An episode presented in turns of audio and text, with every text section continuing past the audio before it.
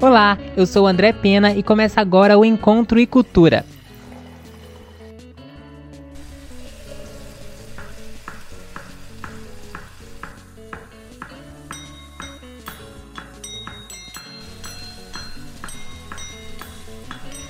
A culinária brasileira é rica em sabores devido às grandes influências de diferentes culturas no período de colonização.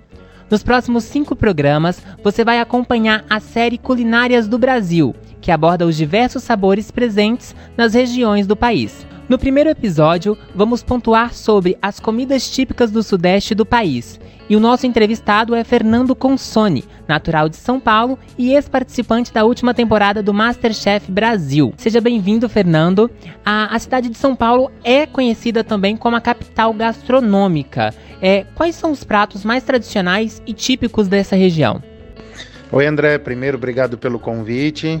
Uh, realmente, São Paulo é, é, a capital gastronômica do país né, e tem uma culinária bem típica do, do Sudeste brasileiro, bem influenciado pelo nosso período, como você pontuou muito bem aí, pelo nosso período de colonização. Né? Então, assim, acho que tem, tem dois tipos de, de, de pratos que são muito típicos, uh, muito uh, icônicos do estado de São Paulo, que é o cuscuz paulista né? Que nada mais é do que aquele cuscuz informado, que todo mundo deve ter como lembrança que a avó fazia ou que a mãe faz. Uh, que é aquele cuscuz que geralmente se faz com sardinha, ou com camarão, ou com palmito, ou com frango, mas é aquele que fica depois na forma de pudim todo decorado, né? E o virado paulista, né? Que ele é feito com o feijão, é uma mistura de feijão e farofa, na verdade, né? Que é o, são duas das maiores paixões do brasileiro. Então esses pratos estão sempre presentes na, na culinária paulista e eu acho que são os dois mais icônicos que eu consigo pontuar aqui da nossa região. Pensando justamente nesses pratos, quais são os principais temperos utilizados dentro da culinária paulista? Eu não sei se a gente conseguiria elencar temperos específicos da culinária paulista né? Porque a culinária paulista, assim como a culinária mineira, tal, ela teve muita influência do período do café, no período do café.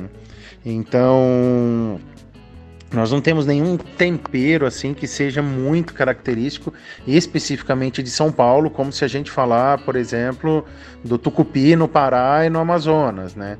É, mas eu acho que o que o que caracteriza muito o sabor da, da culinária paulista é essa raiz histórica, essa mistura, né?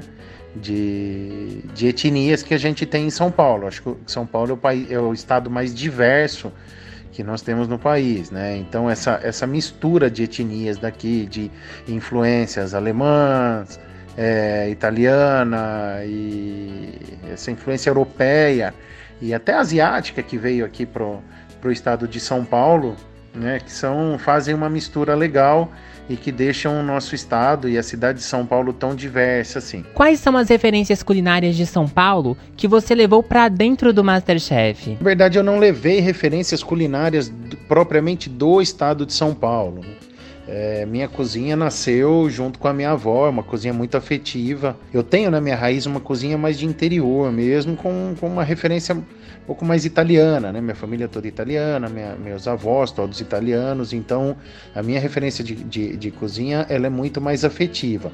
O meu, a minha linha de cozinha ela é gastronomia brasileira. Eu gosto muito dos produtos brasileiros. Nós vimos que dentro do programa você executou e experimentou pratos típicos de outras regiões. Quais são as referências que você trouxe disso para dentro do seu trabalho como chefe hoje em dia? Então, como eu disse anteriormente, eu tenho muita referência da culinária amazônica e paraense, né? Que são duas, que é um tipo de cozinha que me atrai muito, principalmente do Pará. Eu já estive no Pará e eu gosto muito do tipo de, de, de composição de sabores do, do que é feito no Pará, da gastronomia paraense. Né?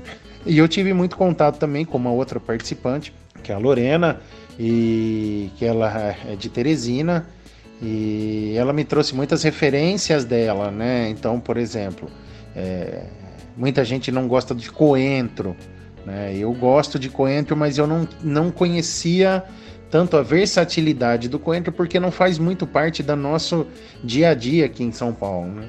Então eu consegui ter uma visão um pouco diferente disso.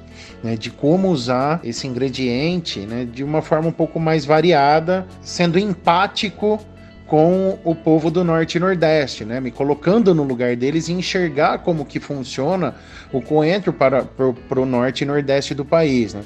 E, e eu trouxe isso. Lembrando que eu já falei, não é, eu não tenho restrição ao coentro. Eu sou uma pessoa que gosta de coentro.